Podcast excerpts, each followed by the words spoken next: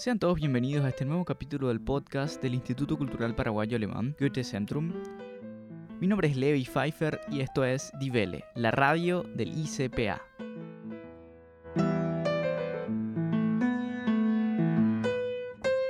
Divele es el podcast del ICPA en el que cada capítulo charlamos sobre arte, cultura, sociedad, política, actualidad, deporte y mucho más. Les recuerdo que pueden escucharnos a través de Evox, Spotify, Anchor y SoundCloud. Y que no olviden suscribirse para no perderse ninguna edición.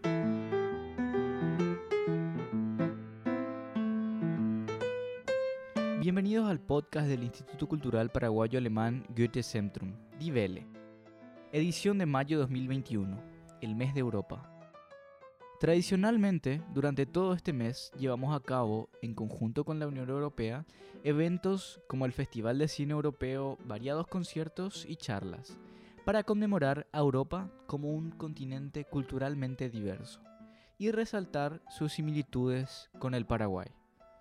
En esta ocasión realizamos una serie de entrevistas con los referentes de las embajadas europeas radicadas en nuestro país Comenzamos con una entrevista al embajador de la Unión Europea, Paolo Berizzi, quien inauguró el mes de Europa el miércoles 6 de mayo con las palabras, Estamos en Paraguay para apoyar siempre la paz, la democracia, los derechos humanos y para colaborar con nuestros socios paraguayos.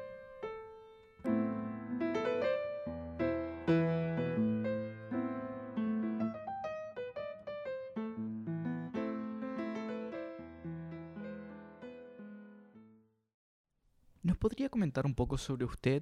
¿Hace cuánto está en el país? ¿Cuál es su nacionalidad? ¿Y en qué parte del mundo ha trabajado? Yo llevo ya mm, casi cuatro años, tres años y ocho meses en Paraguay. Eh, es mucho tiempo. Y, como llegué a Paraguay, eh, llegué porque eh, llevo casi 25, 26 años trabajando en las instituciones europeas. Y las instituciones europeas tienen eh, toda una parte del personal que trabaja en Bruselas y otra parte del personal que trabaja en el servicio exterior. Funciona un poco como, como una especie de Ministerio de Relaciones Exteriores que tiene personal en embajadas de la Unión Europea en el mundo. Y, y, justamente en mi carrera yo pasé varios años en muchas en mucha parte del mundo, sobre todo en unos países que están afuera de la Unión Europea, como Ucrania, como Moldova, como Croacia, que ahora está adentro, pero en ese entonces cuando estuve yo estaba fuera de la Unión Europea. Y luego eh, aquí casi cuatro años en Paraguay. Esta fue un poco mi carrera eh, intermitente porque entre estos países estuve varios años también en la sede central haciendo un poco de todo. ¿Cuántas nacionalidades trabajan en la Embajada de la Unión Europea? Eh, al, momento los países de la Unión Europea son 27. Eh, ustedes saben seguramente que éramos 28 antes de la salida del Reino Unido, pero igual hay otros países, eh, sobre todo de los Balcanes, que, quieren, que quieren entrar en la Unión Europea. Entonces es una organización abierta a, a otros que quieren entrar, aunque es, sea bastante difícil, hay que cumplir con toda una serie de requerimientos importantes. 27 países eh, que somos ahora, 450 millones de habitantes, uno de los bloques más grandes a nivel mundial y un bloque muy integrado, porque la, integración europea es muy profunda y, y abarca gran parte de la vida de cada ciudadano. Esto quiero decirle, eh, tenemos una gran parte de la Unión Europea que no tiene verdaderamente fronteras en el sentido que hay una libre circulación de personas, de servicios, de mercadería, eh, sin controles, sin poste, sin, sin poste de frontera. Y en muchísimos países se usa el euro, se usa una moneda común. Entonces es un nivel de integración eh, muy, muy importante, muy alta y por eso podemos hablar verdaderamente de un bloque único, de una economía, de, una, de políticas únicas a nivel europeo.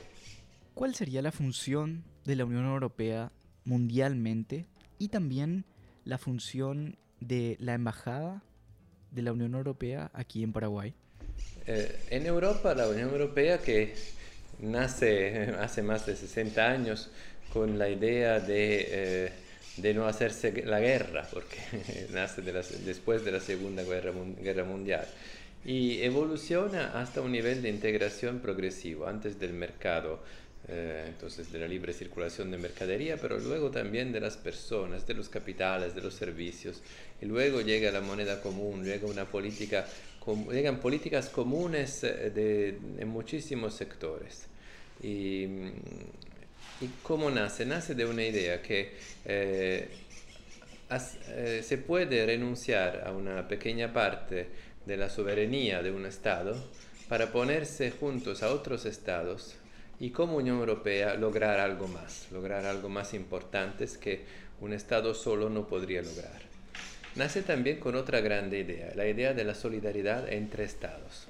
Es decir, que puede pasar a cualquiera de los 27 de encontrar momentos de dificultades, pero la idea es que el bloque avance de manera, eh, de manera uniforme, de manera armoniosa. Entonces, eh, los que pueden más siempre apoyan eh, a través del presupuesto de la Unión Europea los que pueden menos, para llegar a un nivel de cohesión más alto. Y puede pasar al revés, que uno que antes podía poco ahora es un país rico y va a ayudar a otros.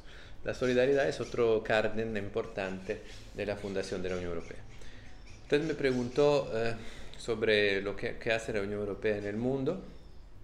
Eh, hace tres cosas, diría. Principalmente eh, una parte política, es decir, promover democracia, derechos humanos.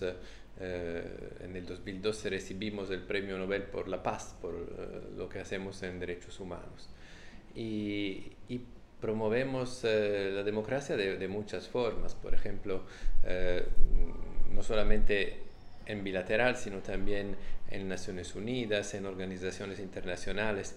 Creemos mucho en el multilateralismo, es decir, que un sistema de resolución de controversias internacionales basado, por ejemplo, en, eh, en hablar, en el diálogo y no en la ley del más fuerte. Eh, esto es lo que hace principalmente.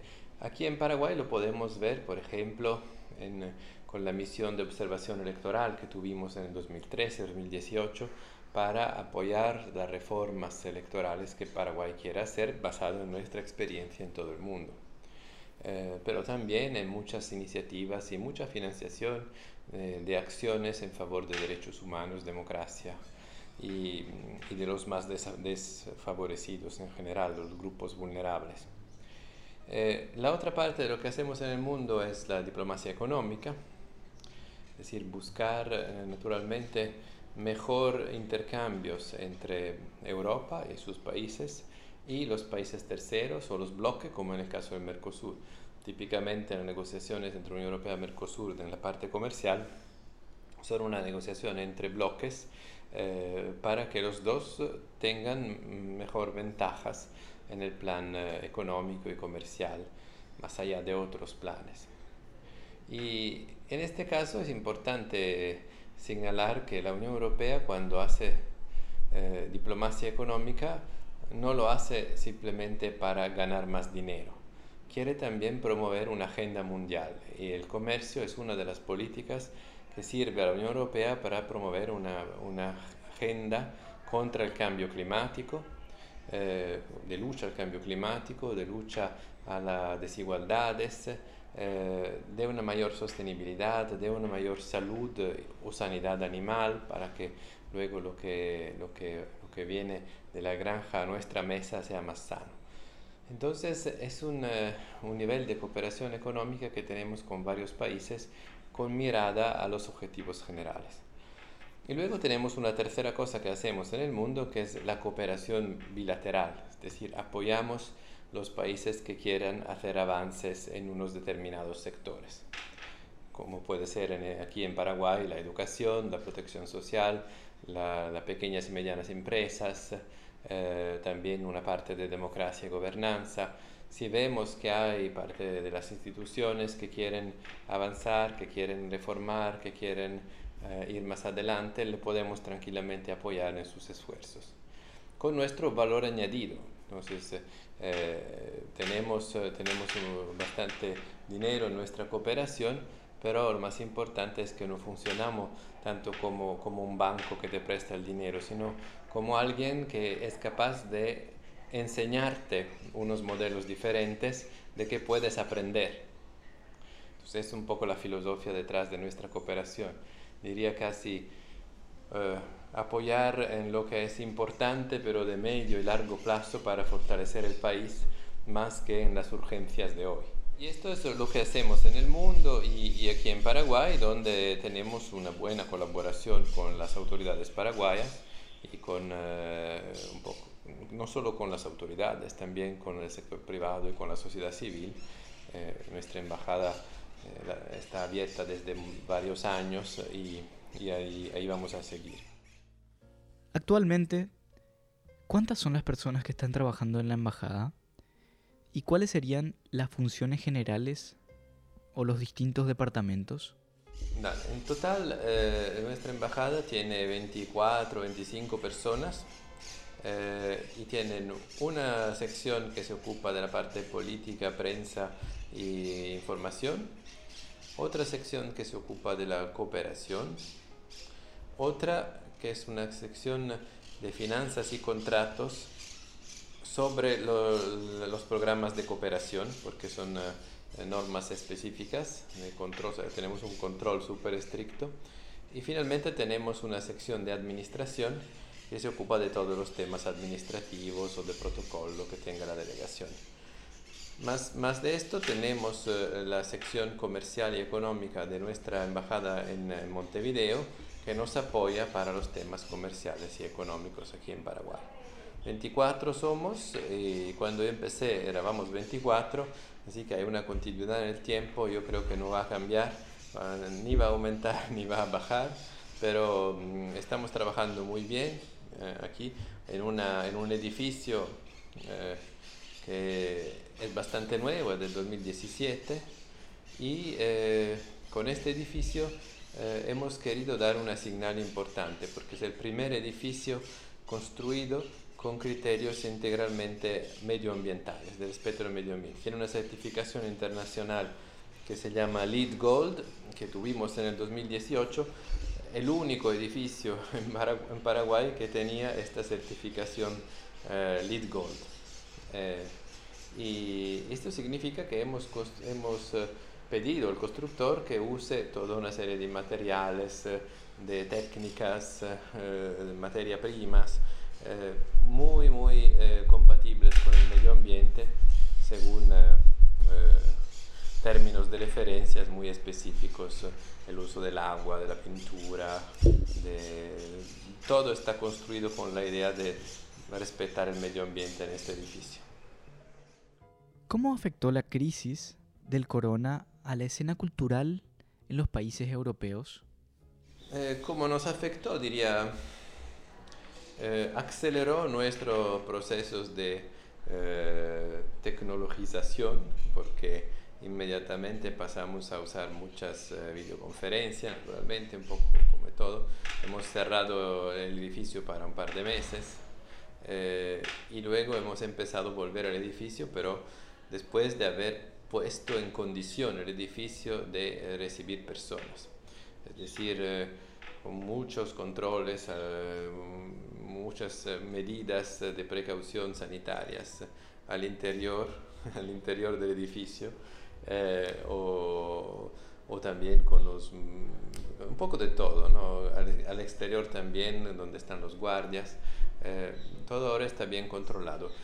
Tenemos un porcentaje de personas, nos damos turnos, nunca hay más de, de 8 o 9 personas en un edificio de 24 y, y estas personas entran controladas.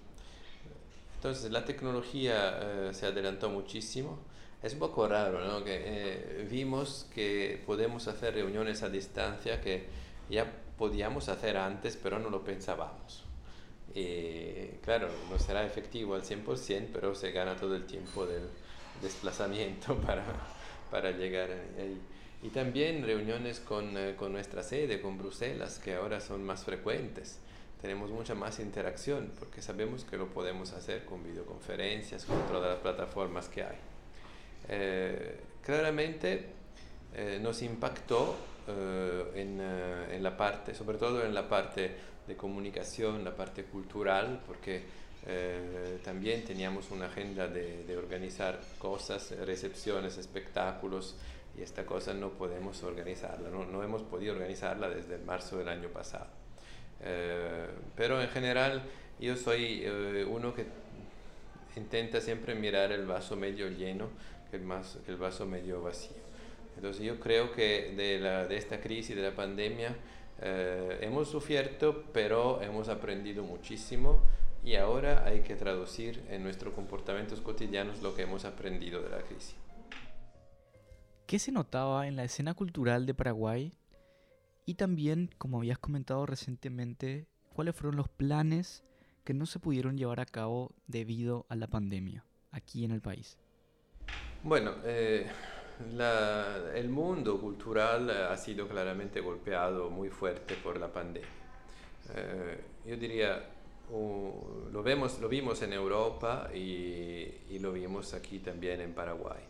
Eh, principalmente dos sectores.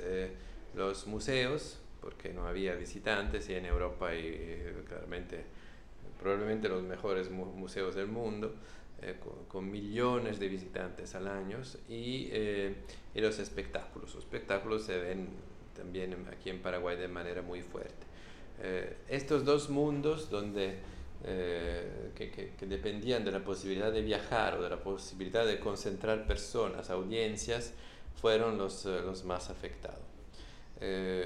también hay eh, que considerar que el mundo del espectáculo, el mundo de la cultura, muchas veces está hecho de trabajadores que no son trabajadores como del mundo industrial, eh, son eh, poco estandarizados, tienen contratos de varios tipos, es muy diferente.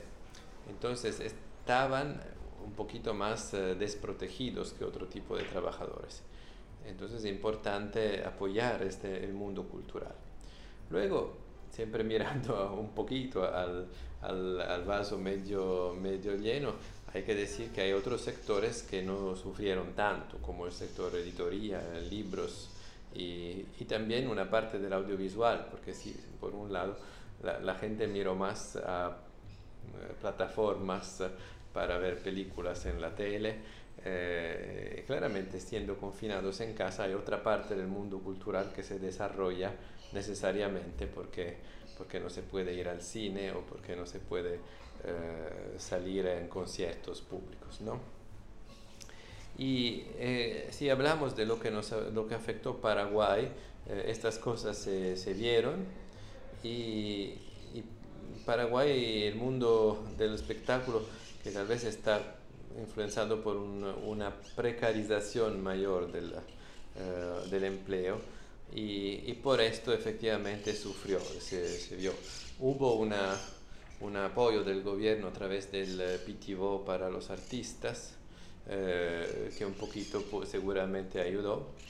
Y, y, nosotros de nuestra parte, que solíamos hacer muchas cosas, hemos apoyado justamente el desarrollo eh, de una plataforma que, eh, que los franceses apoyaron también, una plataforma que se llama Ya Hecha, eh, y que sirve para enseñar películas, sobre todo películas europeas, a través de esta plataforma y para llegar a la, la casa de la gente de manera más, más fácil.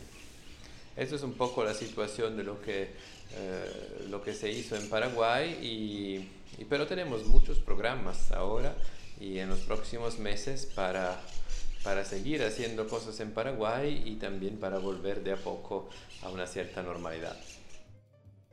¿Qué relación tiene y cómo trabajan en conjunto la Embajada de la Unión Europea y las distintas embajadas de los países europeos aquí en Paraguay? Eh, aquí hay cuatro estados de la Unión Europea representados, Francia, Alemania, Italia, España y eh, nosotros hacemos eh, como Unión Europea una coordinación de las acciones. Cada país, cada embajada organiza sus eventos, pero tenemos aquí periódicamente reuniones de coordinación eh, y tenemos también unos eventos que organizamos como Unión Europea con la colaboración de las embajadas. Y un clásico eh, que va a empezar pronto, porque será del 20 al 30 de mayo, es el Festival del Cine Europeo, en que cada embajada contribuye, también con otras embajadas europeas que están en otros países, como en Buenos Aires o, o, en otros países sudamericanos, nos envían películas y nosotros proponemos el Festival del Cine Europeo, que este año también se va a hacer a través de la plataforma ya hecha. Eh, pero ahora hay otra forma de colaboración muy importante con las embajadas, porque la Unión Europea promueve un programa que se llama EUNIC, que es eh, la colaboración entre institutos de cultura, entre centros culturales europeos. Entonces el Centro Cultural Alemán, Español, Francés quieren hacer algo conjunto, la Unión Europea les apoya y puede cofinanciar la iniciativa. Y, y estamos eh, empezando ahora, hace, bueno, hace seis meses empezamos aquí en Paraguay con un proyecto común de los centros culturales europeos apoyado y de la Embajada de Italia también, eh, apoyado financieramente, más o menos el 50% por eh, la Unión Europea.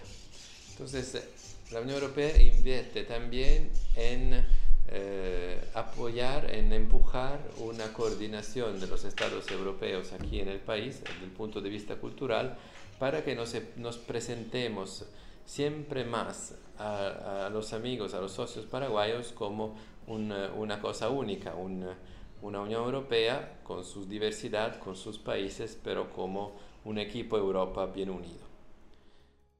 Más allá de la política cultural exterior de los Estados miembros de la Unión Europea, que tienen mucho protagonismo en el exterior, ¿cuál es el aporte de la Unión Europea con su política cultural aquí en Paraguay?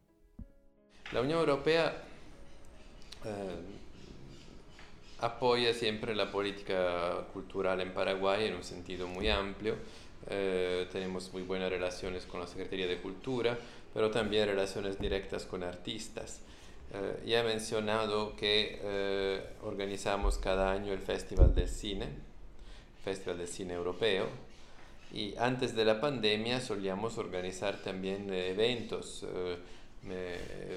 Me, acuerdo en mis mi cuatro años eh, un concierto fantástico con la Orquesta Sinfónica Nacional al Teatro Guaraní, que tuvimos más de 700 personas.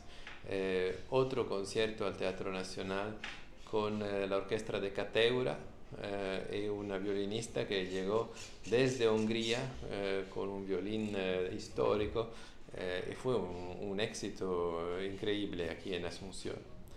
Y también apoyamos,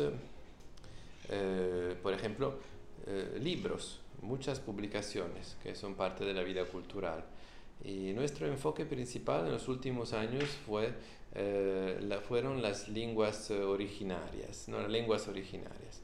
Eh, intentar hacer que no se pierdan o, eh, por ejemplo, traducimos, publicamos un libro que era la, la, traducción en guaraní de la Declaración Universal de los Derechos Humanos o eh, ahora estamos publicando un libro de poemas de los 27 países europeos traducidos en guaraní y en otros idiomas originarios de Paraguay.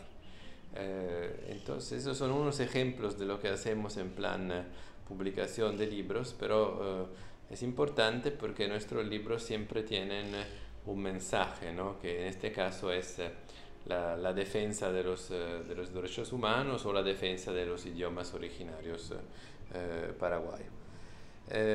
otras cosas que hacemos en plan cultural que se pueden mencionar, muchas conferencias, el año pasado una a nivel continental o mundial, porque participaron también desde Francia, que era sobre eh, el futuro después de la pandemia. Fue, se llamaba Gramo, Gramo, Conferencia Gramo, que aquí son bastante conocidas en Paraguay, y con, los, con expertos mundiales hemos discutido de cómo puede ser el mundo eh, después de la pandemia, qué hemos aprendido, qué teníamos que hacer mejor y sobre todo cómo podemos prepararnos mejor a, a próximas crisis a nivel mundial. Eh, también eh, menciono un par de otras cosas que eh, en el lado cooperación hacemos iniciativas que presentan nuestra cooperación, pero con un enfoque cultural.